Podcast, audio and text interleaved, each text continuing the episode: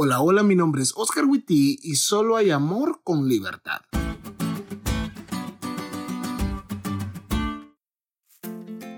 Supongamos que te enamoras.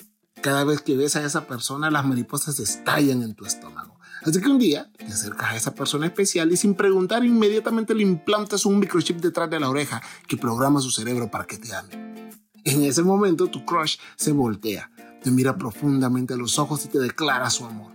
Después de salir juntos un tiempo, le propones matrimonio y se casan. Y ahora cada mañana cuando te despiertas, tu cónyuge se voltea y te declara su amor por ti. Pero, ¿esto es amor? Ayer aprendimos que nosotros existimos para ser los receptores del amor de Dios. Y un principio que va de la mano del amor es la libertad, el libre albedrío. Un término que de seguro has escuchado.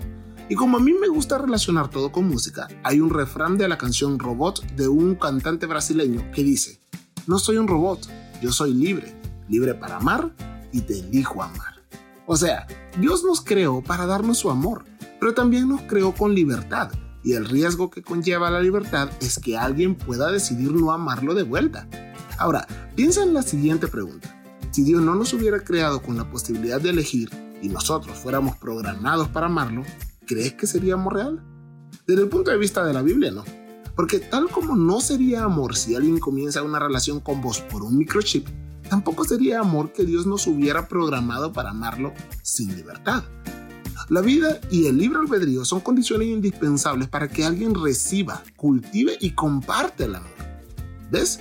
El libre albedrío es un fundamento crucial en nuestro caminar con Jesús. El texto clave de este día se encuentra en 1 de Juan 4, 7 al 16 y se destacan tres ideas. La primera es un llamado a amarnos los unos a los otros. La segunda es el motivo, es decir, porque Dios es amor. Y por último, se nos dice que somos su reflejo. Quien no conoce a Dios podría conocerlo a través de nuestra vida si nosotros amamos como Él, claro.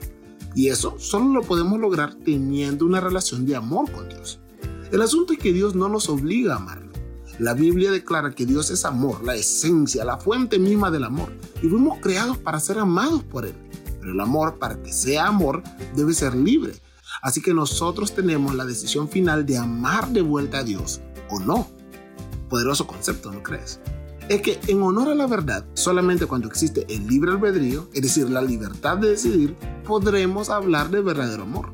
Y por eso Dios que no nos creó como robots, sino con la capacidad de amar, nos hizo con libre albedrío. Sin embargo, es muy fácil abusar de esa libertad. El libre albedrío, un regalo de Dios, es sagrado, pero conlleva poderosas consecuencias, no solo para ti, sino también para los demás. Hoy usa ese libre albedrío con sabiduría. Úsalo para amar a Dios. Úsalo para mostrar amor en el mundo que ya es suficiente está sumido en el odio y el egoísmo. En pocas palabras, Usa el libre albedrío para marcar una diferencia. Usa tu libre albedrío para bendecir y para cumplir el propósito de tu existencia, tener una relación con el Dios que te creó.